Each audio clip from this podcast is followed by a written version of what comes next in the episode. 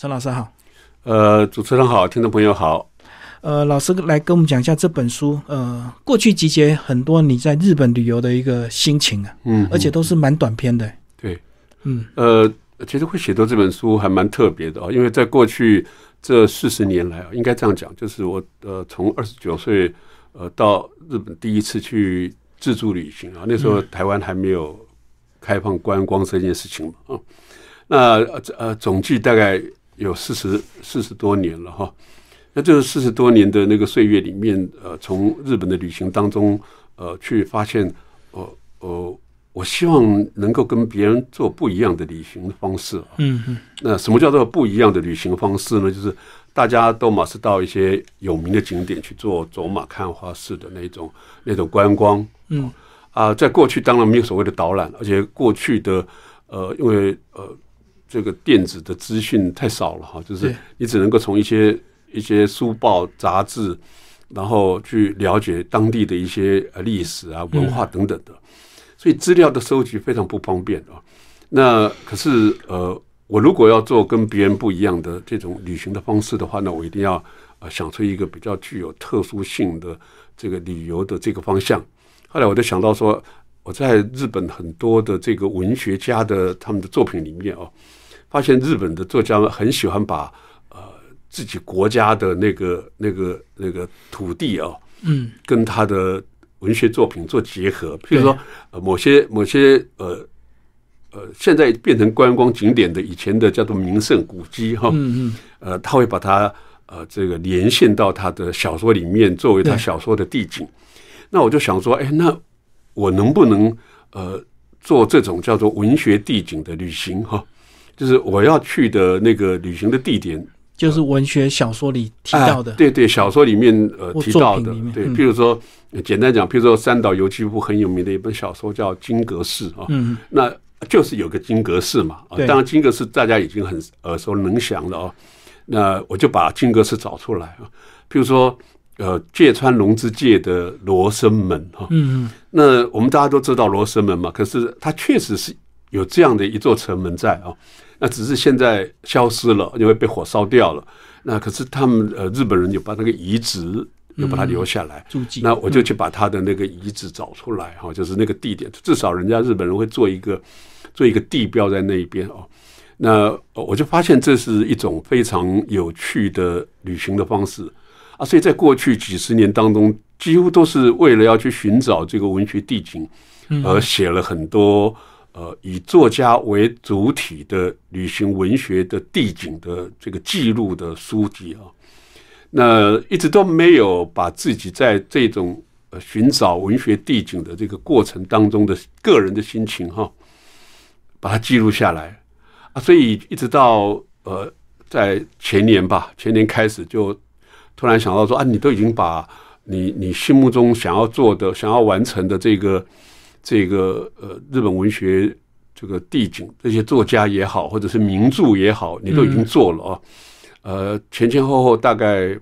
做了十几本啊，就是以作家为单位的啊，就是也做了好几本。那都已经都已经写完了，而且出版了。那在外面的风评也不坏，说啊，至少有一个人啊被发现啊，被发现有一个人是用这种方式在做旅行的。对，那可是你的心情呢？你自己去寻找这些文学地景，你个人的心情呢？啊，那我就想到说啊，好吧，那就借这个机会，呃，反正去过了日本的那个文学地景也是多的不得了哈，就是那呃，你就做一个比较有选择性的吧。所以从北海道一直到这个琉球啊，当然我这一次是舍弃了琉球了哈，因为琉球好像没有什么文学地景，所以我这次几乎是把日本的我走。我走过的这些文学地景哦，就精挑细选，然后重新呃重新来创作。那这个创作就是这次是以我为主体了，就是写我的心情，个人，而不是我去写。比如说，呃呃，芥川为什么他要用这个地景来作为他小说的背景，或者是川南康成为什么呃写那个得诺贝尔文学奖的这个古都，他为什么要以古都作为背景哈？甚至于他的那个什么呃《千与鹤》啦等等的哈。这些著名的小说都有实际上的真正的那个那个地景啊，在小说的背后啊，当做背景地。那我都在描述别人，都在叙述为什么他要选那个那个那个地景作为他的小说的背景。嗯，那没有自己的看法嘛，所以就就在大概前年的时候就发想，啊那就这一次来写我自己的心情嘛，所以才有所谓的呃旅行文学的一百一十二堂写作课啊。嗯嗯嗯，那其实其实它就是我的旅行文学了，只是出版社希望说我能够透过这本书来教呃读者朋友们呃怎么样写，用短的短的句子哈，对短的文章来描述你去旅游的那个景点的那个感想啊。所以他们才关上这个叫做写作课。事实上，它就是我的旅行文学了。嗯，然后用极短篇的一个形式就对了。对，呃，这一次有有自我要求哦，就是我每一篇都是五百四十个字啊。嗯嗯，如果读者呃愿意而且很认真要去算字数的话，我每一篇都是五百四十个字。哦，那要很精准的，那不是要删删减减？那我就我就写多一点嘛，哦，就大概大概可以可以拿得准吧，就是大概写个六六百个字左右，然后再开始开始修改删减。这对自己来讲也是一种很好的训练啊。训练哦。对对对，你就训练到五百四十个字，那这样哪里该多一个逗点，或者是哪里、哪里那个的应该把它删掉的啊，就是这些呃，也算是一种借这个机会再一次的磨练自己的文笔了。嗯嘿，那从前年开始动笔，经过了去年这个呃冠状病毒的这个疫情哦，你觉得心情上有没有影影响，或者是有什么改变？就是在回顾当时可以自助旅行到处玩的那种时空背景。但会觉得很幸运，而且很幸福，说哦，至少在在这个这个疫情这个整个猖獗的这么厉害之前哦，那在过去的那四十年，你每一年你都要找时间哈、就是每一年大概会去个一到两次哦，然后呃去呃游山玩水哈、但是我的任务很大了，所以不只是游山玩水，因为嗯我事前的功夫做的非常多，因为你要把小说读完，要把呃小说里面的地景通通把它找出来。嗯，那尤其是呃写到那个，譬如说打个比方，譬如说写到这个芥川龙之介的时候，就比较痛苦，因为它有很多的地名都是古代的地名哈。哦，要对应今天的地名。啊，对对对，他们的地名也改了很多哦，就是呃，像我我我们这边也会啊，我们这边这个很多的地名也都会改啊，然后现在又慢慢当然有有些会恢复到过去的地名了哈。古名，嗯古名嘿，那呃日本也是一样，所以我我都要去做对照啊。但是我觉得这样的准备功夫，其实对对我个人来讲也是一个很好的考验哈，就是你就认识更多嘛。那这种你要把呃旅行文学就是呃新的了，就是我当然自己也会认为说是我我我是属于新的旅行文学的写作方式的，嗯。呃，我要做一种开路先锋的工作，就是我要做跟别人不一样的事情。嗯。那呃，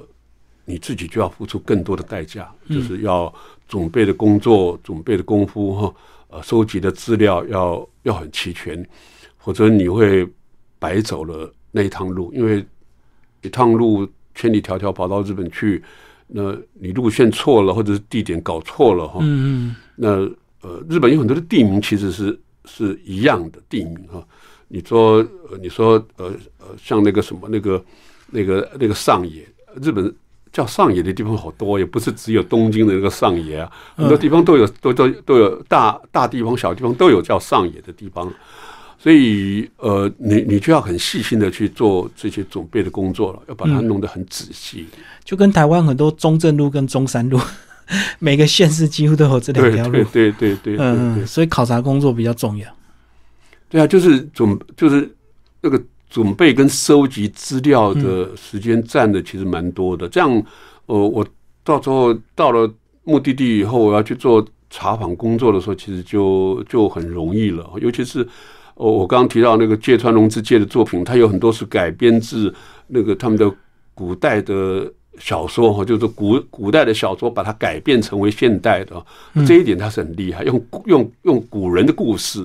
然后用现代人的新写，对手法重新去写过，那所以它里面的那个很多的地名其实都哦都是累死人，你都要去做做做很仔细的这个对照哈。那尤其是很多的皇宫，皇宫皇宫也都拆掉很多了嘛哈。那问题是，我要去找到那个地点，地点你找到了就算成功了嘛。那皇宫拆掉，那一定是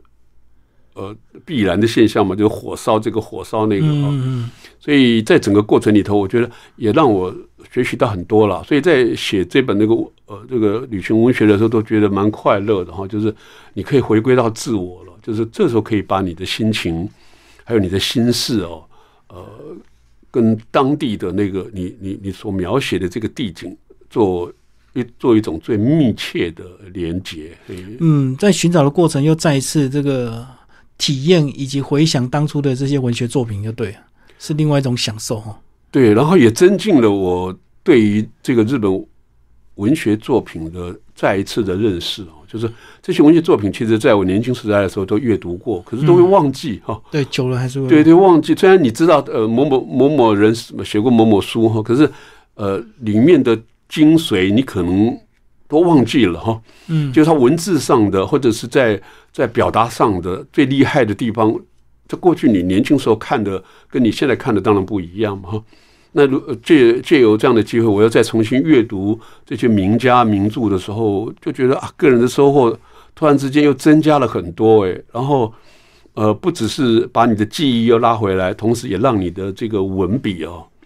我觉得可以再加的那个琢磨诶，这是一件好事。嗯，哦，就是因为你阅读了他们的作品哦，就是一次又一次的阅读，然后你就吸收了更多他们的写作的精髓哦，就是。他们为什么要这样写？碰到某一种情感或者是某一种心境的时候，他为什么要这样子来写？嗯，他为什么用这样的语言来表达？哈，那呃，这是一件好事嘛？就是借由这样的机会，我自己觉得透过写旅行文学，我长进很多。嗯，这也是很多创作者为什么要把书藏很多，因为随时都要不停的翻阅，就对，对，一再的重温的，而不是看过就可以这个 把它送掉了。不会，我我呃这些这些我我阅读过的书哈，其实我都会把它当做珍宝啊，因为不管是名家还是非名家哈，就是他们的创作总是有值得你去学习的地方嘛哈。呃，这是我个人比较抱持的呃，算是良好的态度吧，就是对于呃写作这件事情来讲，我觉得每一个人都是。都是我的老师了哈，就是每一个人都可以成为我的老师哈。不过这样子看来，日本因为它的这个呃整个发展是比较完整，所以他们的地景文学是不是发展的也比较这个完善一点？不像台湾可能只有近百年来才开始有一些文字地景的创作，对不对？对，日本在这个部分呢，我觉得除了除了那个作家会去寻找很特殊的那个那个地景啊。那个地景可能有它的历史性，或者它有文化性，在那个当下，对对对，然后他才拿来作为他的小说的这个几乎啦，我觉得几乎都是以小说为主，然后日本，然后呃，把它把这个地景呈现出来哈，然后后来就变成呃很多的观光客呃或者是很多读者会趋之若鹜去的地方。那这个部分我觉得台湾就有点难了，就很多人有提过这个问题给我，就说你。你写了那么多日本的文学地景的书，或者不写台湾，或者不写台湾呢？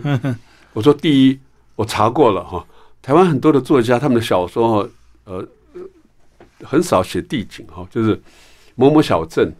他不会把那个是哪一个哪一个镇把它写出来哈，就是你自己根本就不知道，就是也许这个故事也许发生在呃呃，你都可以把它安排在，就是你可以想象了哈，就是。呃呃，这个这个故事可能是发生在苗栗的某一个小镇，也也通，可能放在呃呃屏东的某一个小镇也通，因为他没有刻意的去去表表现出来是可能是北部的南部的，我我只讲风土人情了哈，他也没有表示的特别的清楚，所以对读者来讲，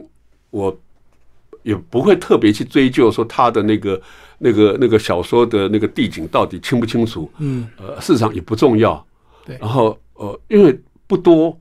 那除了你说，呃，简单讲，譬如说以以以呃中兆镇的那个鲁冰花来说好了哈，嗯，它就有它就有很明显的地景嘛，就是在龙潭啊，就是所以龙潭变成是鲁冰花这本小说跟这部电影的那个文学跟电影的地景了，嗯嗯，这个这个这个是可以成立的，可是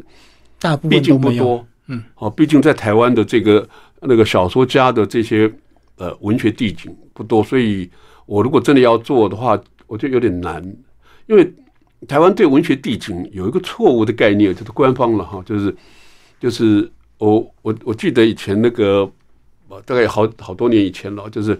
那个那时候还不是文化部的时候，的文件委员会的时候，他们也想做那个台湾的这个文学地景，可是他们把文学地景导向到。作家的故乡叫做文学地景，嗯嗯，作家的故乡当然也算文学地景之一啊，但是你不能把它列为是文学地景的全部啊。我们要的文学地景是他的作品里头所提到的、描述到的那个地景嘛，就是某个地方。比如你写，像我我我写新竹，我我写到坚石哈，嗯，我写到我住的那个石坊里，以及我我我去写东门城的故事，那就是我我的我的我的文章里面的地景嘛。那这个是，这个是我我觉得应该要要把那个导向到这边来，否则的话，你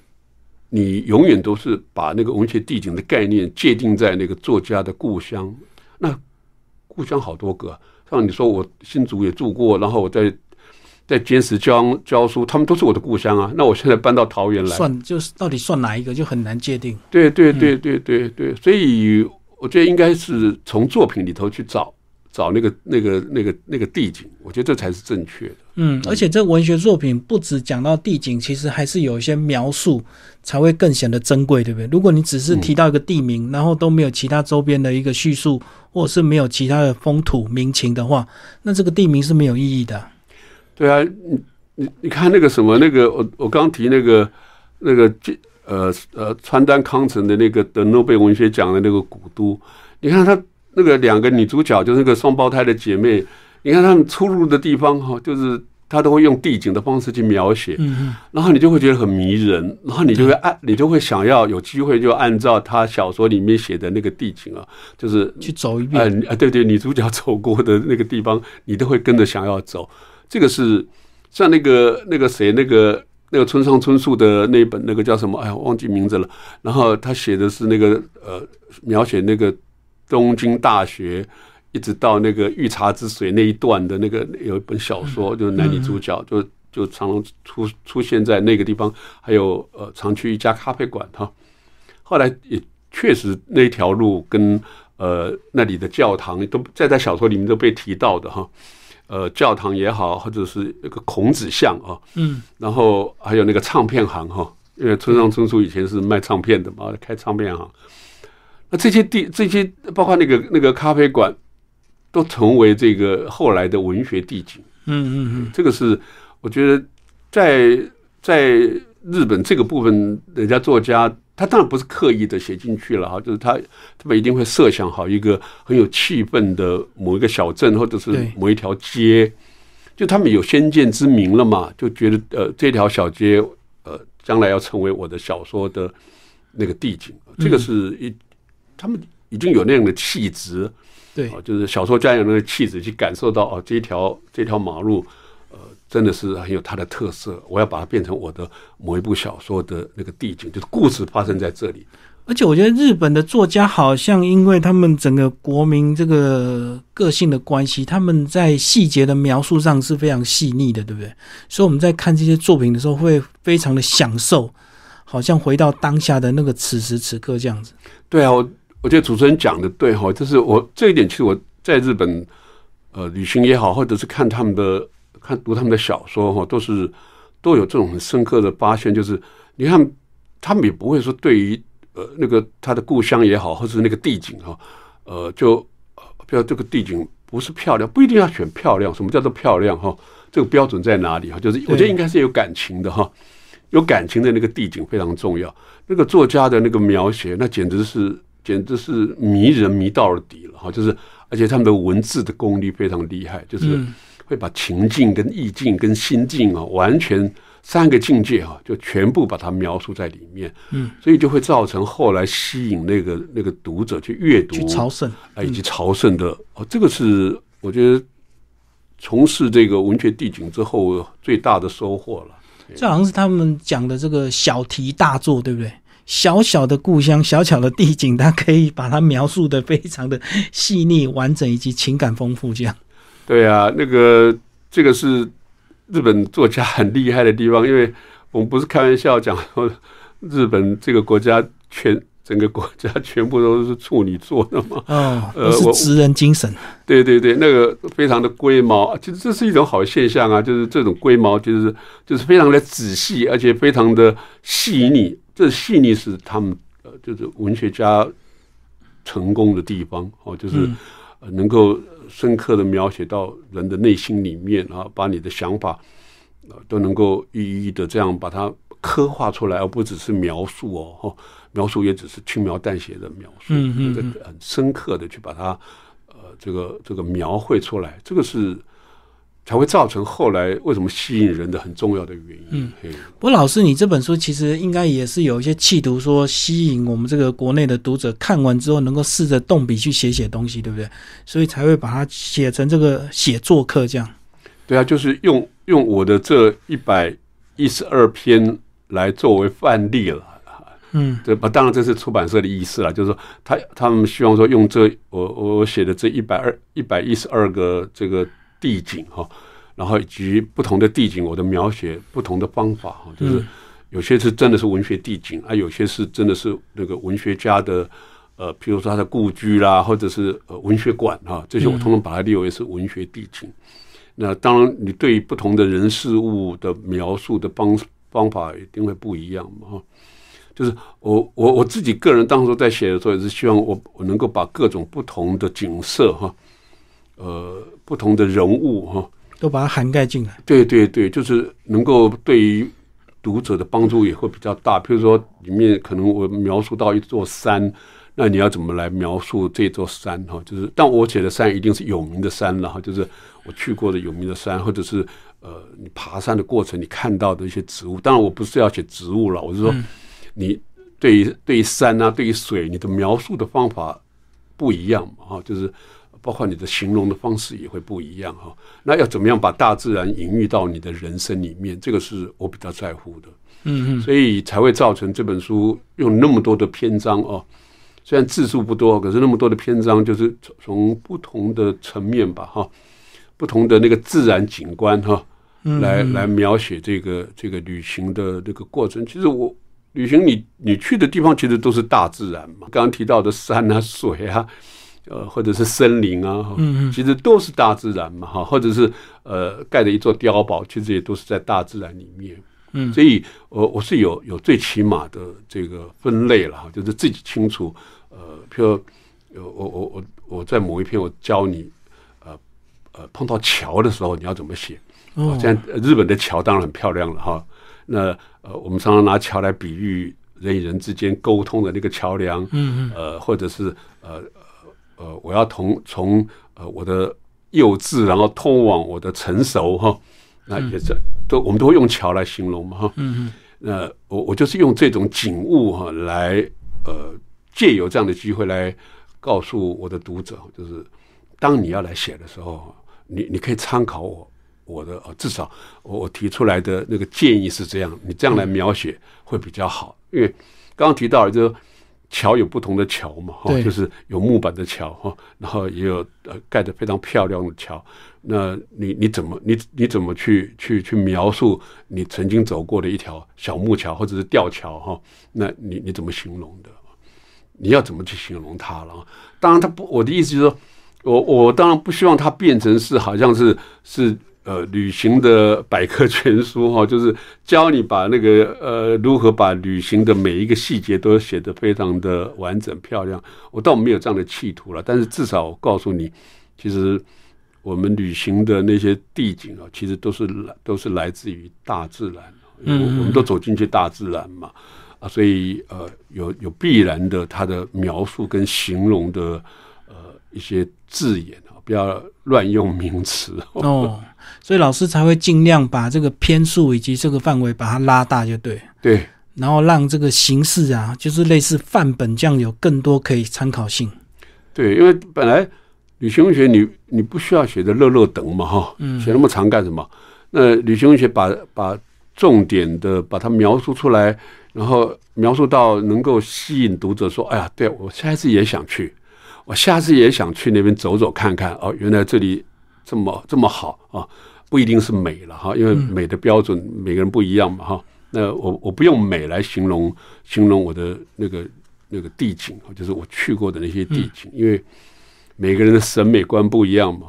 那当然，呃，作为一个呃已经在日本旅行了四十几年的人来说，哈，我我想或多或少有了，可能我我的美感哈，有有某一种代表性吧，就是我给你介绍的这几个这个几个地景，嗯，自然有它的美的地方。所以，如果你也能够跟随着去走走看看啊，那呃，因为我已经替你把那个前人啊，就是日本文学作家他们把它描述的那个那个景点，我已经把它找出来了，然后把它推荐给你。那我也自己也去走了一趟，的确很美。那你应该也要试着去走走看看吧。老师个人有没有特别喜爱的地方，或者是这一百一十呃二篇在创作的过程中让你特别有感觉的？有最喜欢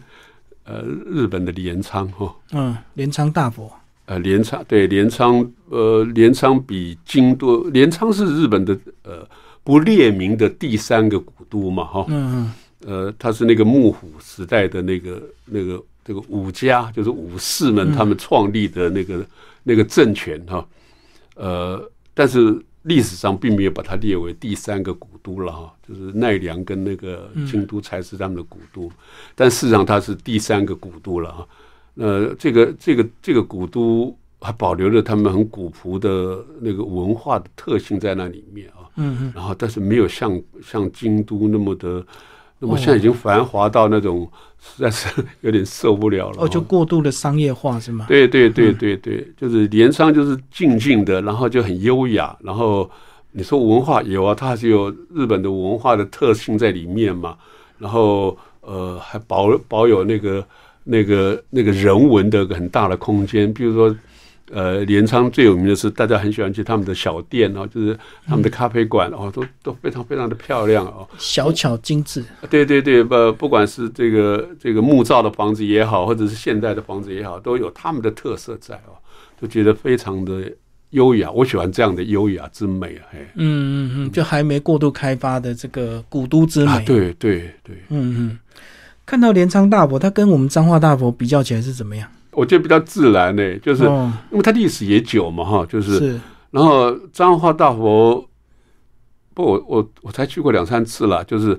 我以前坐火车都会远眺大佛。对对对对对，呃，我还是喜欢镰仓大佛，嗯嗯嗯，因为它毕竟是你你也不是说东洋的就特别好了，就是说。呃，你我我去旅行的时候去了那个那边也去了四五次哈，嗯就是就觉得它的地理位置也好，跟它周边的，我觉得周边的环境非常重要。不像我们台湾是嗯哇，它的周边通通都是小摊子哦，就嗯卖杂乱无章。卖吃的卖喝的这样子。嗯，对啊，可是人家日本也有啊，这种日本的这种名胜，它周边也有一些小摊贩啊，可是人家都会弄得很很很比较精致。对，精致又典雅，然后你当然会喜欢啦、像我我去那个北海道，哦，就为了这这个名这四个字而去的、哦，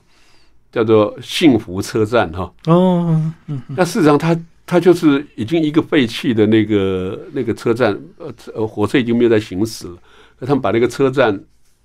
木头的车站也都把它保留下来，然后嗯，呃铁轨保留，然后还留了几部那个那个车厢在那放在那边拍照。对对对，供人家拍照打卡啊。那呃林志玲 曾经在那里拍过广告，然后可以可以呃呃把你的那个那个留言的纸条哈，就是写一些呃祝福的话什么，可以贴在那个整个车站的呃里面的墙壁、外面的墙壁哦。嗯，那贴便利贴就对。对对对，所以变成是一个、呃，变成一个景点。那一样啊，它的旁边也有也有两家那个什么那个那个小小小小摊贩哦，就卖那个纪念品的。那他们的纪念品又做的那么的精致，那么的、嗯那么的那么的好哦，所以就会买很多啊。虽然它就是很空洞的，也不能讲空洞了，就是非常单调的，就是一个站体在那里哈，然后铁轨啊，火那个火车在那里啊，都不能动哈。那问题就是因为这个名字“幸福名字还有整个周边氛围的一个塑造，就对。对对对啊，因为它那个等于是，我觉得是一个很容易开发成为观光的景点的那个地方了，而且这个这个这个名字太好了，因为它的下一站叫做那个爱国车站。那很多人误以为说爱国爱什么国？不是那个爱国，是爱诺国，就是就是爱的国度的意思。嗯嗯人家人家日本的那个爱国车站的意思是就是爱的国度。嗯，结果我们这里把 很多人说啊什么什么爱国的那个那个那个军阀又又来了，又来啊就是复复苏了。啊，又来了，就这这种人的偏见，就我不理他了。我就就是说，因为你看那个从幸福到那个那个爱诺国的那个那个这个这个概念，或者是从爱的国度到幸福这边，因为它刚好是两站是就就就连着的哈，嗯同一条线啊。但是呃，因为这个名字的关系，所以就会变成非常好的那个那个景点嘛。嗯，就好像我们台湾不是也有吗？什么从什么荣华富贵啊，就有这样子的车站嘛。嗯呃可是发展并没有发展的很好，就台湾这一点非常可惜。其实像日本他们的神社也是都很厉害，都很会经营，对不对？每个神社都有特别的神，然后都有特别的纪念品，自己独特的文创，所以有时候到日本拜拜、逛神社也是蛮好的一个蛮有乐趣的事情哦。对我我我我都有收集哈，就是我都会把到每个神社至少买一个它的小纪念品哦，就是有象征性的，比如小灯笼啦，或者是小小木头牌子啦，对或者是呃，或者是他们会他们都会做的很精致的一些小东西嘛哈。然后还不然就是在神社给花五百块钱给他们写那个毛笔字，写那个神社的名字。这好像我们台湾这个庙也可以好好学习哦，因为台湾也是特色是庙很多，几万间。对啊，就是啊，当然我们还有我们还有很多那个宫，实在是搞不清楚的宫，比较麻烦对啊，嗯对啊，那那日本这个部分，呃，其实一开始一起到日本去旅游的人会觉得很很纳闷、很奇怪，说哦，怎么怎么日到日本来，通通都到好像在走走庙哈，好像到到每一家庙都去啊。事实上我，我长期这样经营下来，我后来发现，其实呃，我举个简单例子来说好了。有一次有个有个有个女学生哦，就是呃，在在我一次演讲的那个场合，就是结束以后跑来问我说：“呃，老师，我就要打扰我一小段时间了。”他说：“呃，他暑假的时候要跟他几个同学啊，他们要去，他们要去京都做一趟那个呃一个礼拜到十天吧的旅旅行了。嗯嗯那他说，他他就把那个他开列的那个那个他们停留的景点哈，通通给都列给我看看，嗯我一看，我说：“哎呦，你怎么都是通通挑挑那个日本的寺院哈？嗯不是这个寺就是那个院啊。日本是不用庙宇这个字，他们用寺院这两个字嘛，寺跟院哦。然后我说不奇怪啊，我说你很厉害，我告诉你一句简单的话，我说日本的文化、日本的历史，通通写在寺院里面。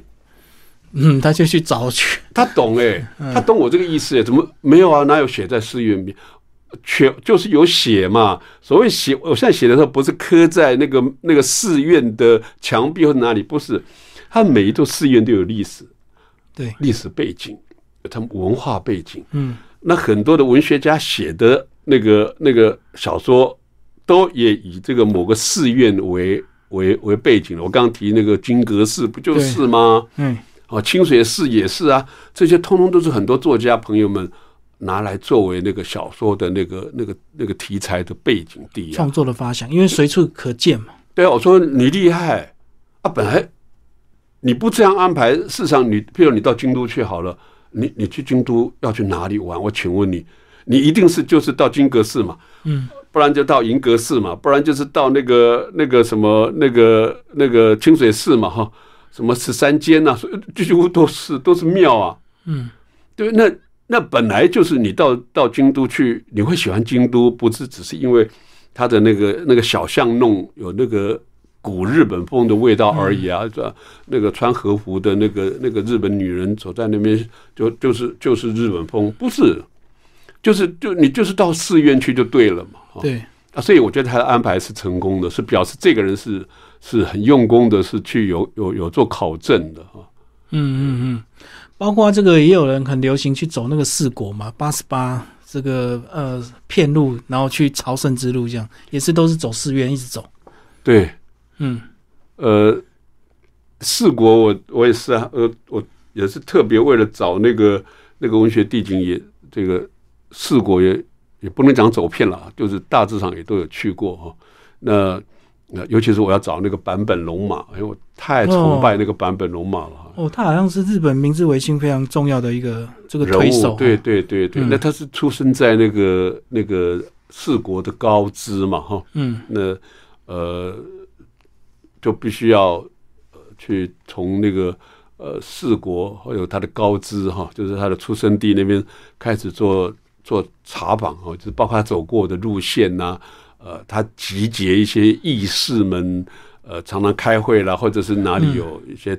他其实不会，他其实不是一个武士哈。你说叫他打打杀杀，他还是输给别人了。